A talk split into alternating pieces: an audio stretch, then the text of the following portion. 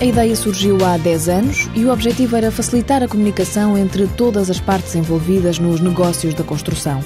Mas o sucesso foi tal que agora a Vortal funciona como ponte nas compras do Estado e nos concursos públicos, na saúde, na indústria e também nas utilities. O diretor-geral, Rui Dias Ferreira, explica como funcionam as plataformas da empresa nestas cinco grandes áreas. Tudo começa com o fornecedor, que se registra nas categorias que fornece. Portanto, se um fornecedor é um fornecedor de material clínico, vai dizer que material clínico fornece, dentro das centenas de categorias que existem. E depois preenche umas áreas que a plataforma lhe oferece para ter visibilidade.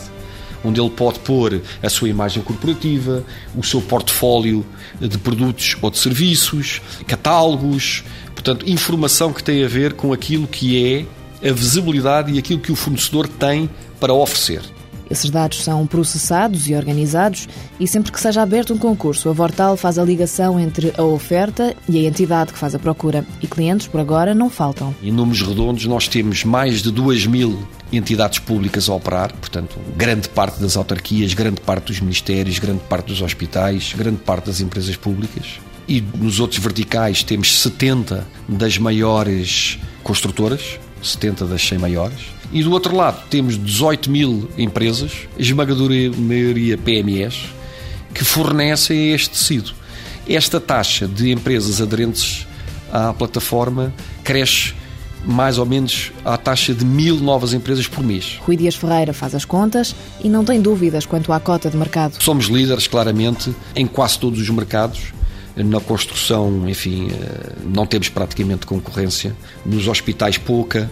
Nas autarquias, bastante. E nos ministérios. Portanto, depende de mercado a mercado. Eu diria que, eh, em termos globais, a Vortal é, é, quer dizer, é líder destacada. Para manter a liderança, o segredo da Vortal é antecipar-se às necessidades do mercado. Dedicamos todos os anos mais de 10%, o número vai variando, 12%, não, não, enfim, não, não tenho de cor, de investigação e desenvolvimento. O ano passado investimos 800 mil euros e este ano vamos investir mais. Temos um centro de desenvolvimento e de inovação que estamos a, digamos, a mover para outro, para outro espaço com bastante mais condições, onde vamos investir 2 milhões de euros nos próximos dois anos.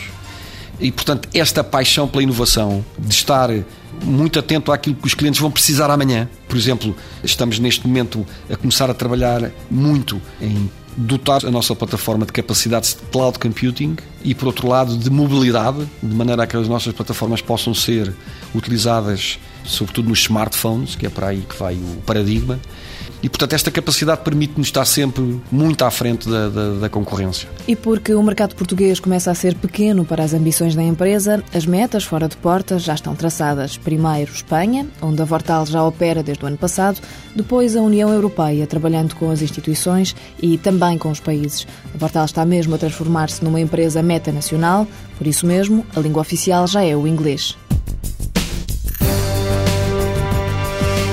Vortal Comércio Eletrónico Consultoria e Multimédia, sede em Lisboa, a ser transferida para o Porto por motivos estratégicos, capital social 3 milhões de euros, resultados de 2009 acima de 1 milhão e meio de euros, expectativas para 2010 crescer 20%.